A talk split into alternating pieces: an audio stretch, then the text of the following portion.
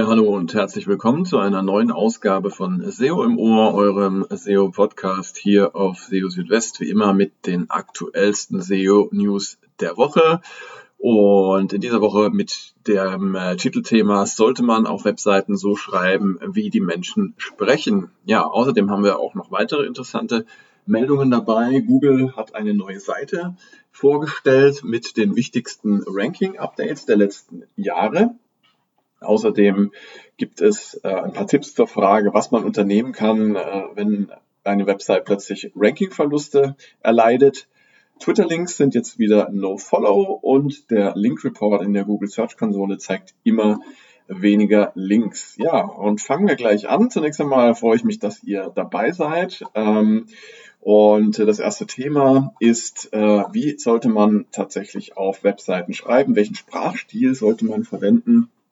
Ist es besser, ähm, vollständig äh, äh, grammatikalisch korrekt zu schreiben, formal korrekt zu schreiben, oder sollte man äh, sozusagen den Menschen mehr nach dem Mund schreiben, also eher sich an der gesprochenen Sprache orientieren? Also es ist ja oftmals so, ähm, dass sich die geschriebene und damit auch äh, die hoffentlich grammatikalisch korrekte Sprache ähm, in vielen Fällen von der gesprochenen Sprache unterscheidet. Ähm, selbst wenn wir jetzt mal verschiedene Dialekte außen vor lassen, dann ist eben die Umgangssprache oder die gesprochene Sprache häufig ein bisschen anders als die geschriebene Sprache.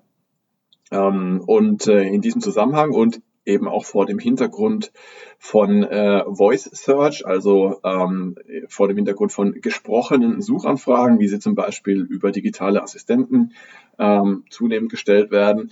Ja, da stellt sich die Frage, ähm, woran sich die Inhalte und der Sprachstil auf Webseiten denn, ähm, eher orientieren sollten, eher an der geschriebenen oder an der gesprochenen Sprache. Und ja, zu dieser Frage gab es in den Google Search Central SEO Office Hours äh, vom 1. Juli eine interessante Antwort von äh, John Müller. Und er sagte dazu erst einmal, man könne so schreiben, wie man es gerne möchte und äh, nichts würde einer natürlichen Schreibweise entgegenstehen ähm, Google-Systeme versuchen, die natürlichen Inhalte zu verstehen, die sie auf Webseiten finden und ähm, ja, wenn es möglich sei, die Inhalte zu crawlen und zu indexieren, dann würde Google damit umgehen. Das ist jetzt nicht sehr konkret und ähm, damit kann man aus meiner Sicht nicht besonders viel anfangen. Ähm, John Müller ergänzte dann noch, es sei wichtig beim Schreiben auf die Zielgruppe zu achten. Also möchte man zum Beispiel technische Inhalte für ein nicht technisch versiertes Publikum schreiben, dann sollte man dafür eine eher nicht technische Sprache verwenden und in einer Weise schreiben, die nur und eben nicht in einer Weise schreiben, die nur Personen verstehen, die sich mit dem Thema auskennen. Ähm, das sei aber ganz normal und der klassische Marketingansatz, wenn es um das Schreiben für bestimmte Zielgruppen geht. Und auch damit können äh, Googles Systeme laut John Müller sehr gut umgehen. Ich finde aber auch, dass die, dass diese Antwort jetzt die, die Frage nicht, nicht äh, vollständig ähm, abdeckt. Ähm, also es ging ja da auch weniger um die Frage, sollte man Fachbegriffe verwenden äh, beim Schreiben oder sollte man eben ähm, ja, äh, Wissen voraussetzen oder nicht, sondern es ging ja um den, um den Sprachstil. Und ähm, da ist es also meine persönliche Meinung oder mein persönlicher Eindruck, dass man da natürlich darauf achten sollte, dass das Ganze stilistisch korrekt ist. Das bedeutet also, ähm, ich, ich würde mich schon an den gegebenen Regeln der Rechtschreibung und der Grammatik orientieren. Erstens, weil das einen besseren Eindruck macht. Ähm, also Fehler in, in Texten sind ähm, nie ein, ein, ein Zeichen von Qualität. Und ähm, ja, außerdem sollte man natürlich auch dabei an die Suchmaschinen denken. Und auch wenn äh, jetzt von John Müller die Aussage kam, Google kann mit äh, natürlicher Schreibweise umgehen, so denke ich doch, dass es auch für Google einfacher ist, ähm, ja, Texte zu verstehen und zuzuordnen, die den Regeln der Grammatik und der Rechtschreibung entsprechen. Und man sollte auch nicht davon ausgehen, dass Google für jede Falschschreibweise dann ein Synonym hat, beziehungsweise erkennen kann, ähm, äh, zu welchem richtigen Wort eine Falschschreibweise passt. Ja. Also ich würde es so ein bisschen trennen. Ich würde sagen, ähm, man, man sollte inhaltlich natürlich schon auf die Zielgruppe achten. Das bedeutet, man sollte da ähm, das Wissensniveau und auch, ich sage jetzt mal, den, den, ähm, die, den Grad der möglichen Aufnahme und Verarbeitung von, von Inhalten sollte man an der Zielgruppe ausrichten und im Zweifelsfall dann lieber Dinge etwas ausführlicher erklären, ähm, statt vorauszusetzen, dass das Wissen vorhanden ist. Das ist die eine Seite. Und auf der anderen Seite würde ich tatsächlich empfehlen, ähm, vom Sprachstil her da auf äh, formal korrekte Grammatik und Rechtschreibung zu achten. Das bedeutet aber nicht, dass man jetzt äh, nicht die ein oder andere umgangssprachliche äh, Floskel oder Formulierung mal mit einbringen darf.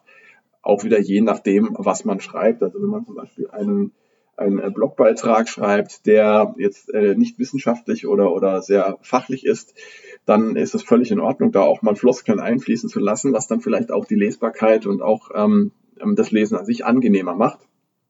Aber grundsätzlich sollte eben darauf geachtet werden, dass ein Text gut lesbar ist und, und zwar eben für die angestrebte Zielgruppe in erster Linie und dann ähm, kann eigentlich auch nicht viel schiefgehen. Ja, aber das ist ein Thema, da kann man mit Sicherheit noch viel ähm, ausführlicher und ähm, ausschweifender über diskutieren. Ähm, das waren jetzt nur so ein paar Impulse, äh, aber ich glaube, dass das könnte tatsächlich äh, Gegenstand ähm, ja, einer kompletten Website sein. Und es gibt ja auch sehr viele gute Websites, die sich mit solchen Themen befassen. Ähm, ja, aber in diesem Zusammenhang soll das jetzt hier erst einmal erreichen. Ja, worauf ich jetzt gerade ganz aktuell gestoßen bin, das ist eine neue Seite, die Google ins Leben gerufen hat, auf der die ähm, wichtigsten Ranking-Updates der letzten Jahre zusammengestellt sind. Ähm, dazu zählen zum Beispiel die Core-Updates, Product Reviews Updates und auch die Page Experience Updates. Das Ganze beginnt Januar 2020, das heißt also die letzten zweieinhalb Jahre grob sind da abgedeckt. Alles, was davor ist, findet ihr da leider nicht. Ihr findet da auch keine zusätzlichen Updates, die Google bisher nicht kommuniziert hat. Habe ich auch mal nachgeschaut. Also wer jetzt da nach verborgenen äh, Schätzen sucht, äh, Updates, die äh, bisher eben von Google nicht äh, kommuniziert wurden, der wird da leider auch nicht fündig werden. Ich denke aber, das Ganze ist zumindest mal eine nette Übersicht, dass man mal nachschlagen kann, wann war denn nochmal im Jahre 2021, wann waren denn da die Core-Updates, da kann man durchaus mal gucken. Und ähm, ja, ansonsten ähm, ist es das aber auch schon. Und damit gleich zum nächsten Thema. Und zwar, ähm, was kann man bei plötzlichen Rank Rankingverlusten einer Website unternehmen? Auch dazu gab es jetzt von Google, beziehungsweise genau gesagt von John Miller, ein paar Informationen und Tipps.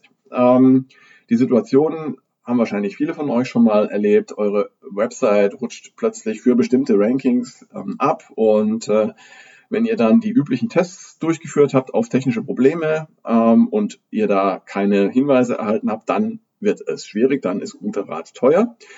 Und John Müller hat dazu gesagt, wendet euch doch am besten an die Google Search Central Community, Schrägstrich Google Hilfeforum und holt dort Rat, bei den dortigen Produktexpertinnen und Produktexperten ein. Und ähm, dabei ist es wichtig, so viele Details wie möglich zu nennen, denn äh, die Experten können äh, daraufhin dann eine entsprechend bessere Einschätzung abgeben. Ähm, diese Einschätzung, die ist dann persönlich und die muss auch nicht zu 100 Prozent mit der Meinung von Google übereinstimmen, aber kann laut John Müller eben dennoch sehr hilfreich sein. Ähm, gerade so persönliches Feedback ähm, zur Qualität einer Website, zu den Inhalten, ähm, wenn ihr vielleicht Feedback bekommt darüber, dass, dass die Inhalte äh, gar nicht zum Thema passen oder dass ihr hier noch nachsteuern müsst, solche, ähm, solches Feedback ist sehr, sehr wertvoll. Und das bekommt ihr von, von Google, also wenn ihr direkt bei den Ansprechpartnern von Google anfragt, bekommt ihr das eigentlich nie, sondern da bekommt ihr dann höchstens mal eine Antwort, wenn es technische Probleme gibt. Ähm, von daher ist dieses Feedback aus diesen Google äh, Search Central äh, Foren sehr, sehr hilfreich. Gut ist auch, dass die, die Produktexperten dann in bestimmten Fällen die äh, ein, ein Problem an die Community Manager der Foren eskalieren können und diese wiederum haben die Möglichkeit, sich an das Sucheteam von Google zu wenden und das kann dann prüfen, ob es tatsächlich einen Fehler bei Google gibt oder ob auf der Website etwas angepasst werden muss oder ob ihr einfach mit der Situation so leben müsst, wie sie ist. Ähm, bei markenbezogenen Keywords bzw. Brand-Keywords kann es passieren, dass generische Markennamen, die gleichlautend sind mit, mit anderen Keywords, ähm, gewissen Schwankungen unterliegen können. Also wenn ihr jetzt zum Beispiel äh, einen Shop, äh, Online-Shop habt, der bestcomputermouse.com heißt, das Beispiel hat auch der John Miller äh, genannt, ähm, dann dürft ihr nicht erwarten, dass ihr für die Suche nach Best Computer Mouse immer auf dem ersten Platz der Suchergebnisse erscheint, denn ähm, es gibt eben auch viele Nutzerinnen und Nutzer, die einfach mal nur nach der besten Computermaus suchen und nicht nach eurem Shop. Und von daher kann es also durchaus bei solchen äh, generischen Markennamen zu Abweichungen zwischen euren Erwartungen als Website-Betreiber ähm, und dem tatsächlichen Erscheinen der Marke bzw. Website in der Suche kommen. Ähm, und für generische und häufig gesuchte Begriffe ähm, äh, als Markenname ist es ohnehin schwierig, die oberen äh, Plätze der Suchergebnisse zu erzielen. Darüber hatte ich auch schon früher mal geschrieben. Das habe ich euch auch verlinkt in dem entsprechenden Beitrag auf SEO Südwest. Ähm, auch in solchen Fällen, also wenn ihr zum Beispiel Probleme habt mit ähm, dem Ranking von Markennamen, auch dann, äh, oder für solche Fälle hat John Müller empfohlen, sich an die Google Hilfeforen zu wenden. Und mein persönlicher Tipp, äh, es kann sinnvoll sein, sich ähm, an die englischsprachigen Google Foren zu wenden. Denn hier gibt es wesentlich mehr Teilnehmerinnen und Teilnehmer als in den deutschsprachigen Foren und da bekommt ihr mit größerer Wahrscheinlichkeit Rückmeldung. Und ähm, ja, probiert es einfach mal aus, vielleicht einfach auch mal so eine Doppelstrategie fahren und, und sowohl in deutschsprachigen als auch in englischsprachigen Foren posten. Jetzt kommen wir zum anderen Thema, ähm, ganz kurz, und zwar Twitter-Links sind jetzt wieder No-Follow. Anfang Juni hatte Twitter ja das No-Follow-Attribut für Links aus Tweets, Profilen und anderen Seiten entfernt.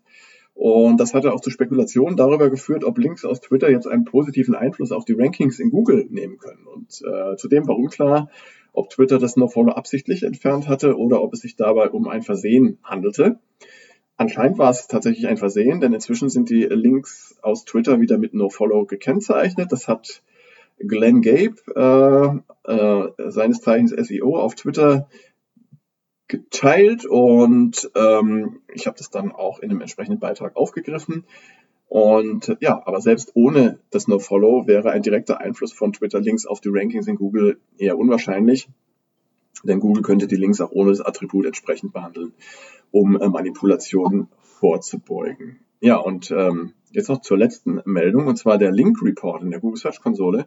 Der zeigt immer weniger Links an. Ähm, Viele von euch werden den vielleicht gar nicht benutzen, den Link Report in der Google Search Konsole. Der zeigt eine Auswahl von Backlinks an, die eine Website erhalten hat. Ähm, die Liste der Links ist allerdings unvollständig und zeigt nur eine Stichprobe. Und über die letzten Jahre hat Google die Anzahl der ausgewiesenen Links im Link Report weiter reduziert, offenbar. Ähm, Barry Swartz auf äh, Search Engine Roundtable schreibt, dass die Zahl der angezeigten Links für seine Website von 2018 auf 2019 um die Hälfte gesunken sei und von 2019 bis heute ging die Zahl erneut zurück und zwar um mehr als 50 Prozent. Und dabei ist natürlich davon auszugehen, dass Search Engine Roundtable als eine der bekanntesten SEO-Websites, äh, SEO-Blogs über die vergangenen Jahre viele Links hinzugewinnen konnte. Also die Zahl hätte eigentlich steigen müssen. Ähm, ja, also daraus kann man nur folgendes Fazit ziehen. Der Link Report in der Google Search Konsole zeigte noch nie eine vollständige Liste aller Backlinks an. Und aufgrund der aktuellen Entwicklung lässt er sich auch nicht mehr als Trendbarometer äh, verwenden. Also selbst wenn ihr jetzt da eine gesunkene Zahl von Links ähm, über die Zeit seht, dann muss das nicht bedeuten, dass eure Website tatsächlich weniger Links inzwischen hat. Ja, und damit sind wir auch schon wieder am Ende von SEO im Ohr. Schön, dass ihr dabei wart und noch ein Hinweis in eigener Sache. Ähm, Falls ihr tatsächlich für eure Website Beratung braucht, ähm, Probleme habt mit eurer Website irgendwie für eure Zielkeywords zu ranken, ähm, wenn ihr Tipps braucht ähm, von einem erfahrenen SEO-Team, dann äh, meldet euch gerne auch bei uns. Ähm, schreibt uns eine Mail an info.seo-südwest.de. Wir sind da gerne für euch da und können euch also mit unserer Expertise sehr äh, gut weiterhelfen. Wir haben da Expertise im On-Page, Off-Page-Bereich. Wir erbringen redaktionelle Leistungen, schreiben Texte für euch und ähm, ja, können da praktisch äh, das komplette SEO-Programm aus einer Hand bieten. Also einfach melden. Ebenso einfach melden, wenn ihr Themenwünsche habt, wenn ihr Kritik äußern wollt, äh, Anregungen habt für diesen Podcast, dann meldet euch auch gerne an info.seo-südwest.de oder über die sozialen Netzwerke. Und äh, ja, ansonsten bleibt mir eigentlich nur ähm, euch auf die nächste Ausgabe von SEO im Ohr zu verweisen. Die kommt dann in etwa einer Woche. Und äh, zwischendurch halten wir euch auch auf dem Laufenden auf SEO Südwest mit den aktuellsten SEO-News jeden Tag für euch. Und äh, ja, würde uns freuen und würde mich freuen persönlich, wenn ihr da regelmäßig vorbeischaut. Jetzt erstmal alles Gute für euch. Bis dahin. Ciao, ciao. Euer Christian.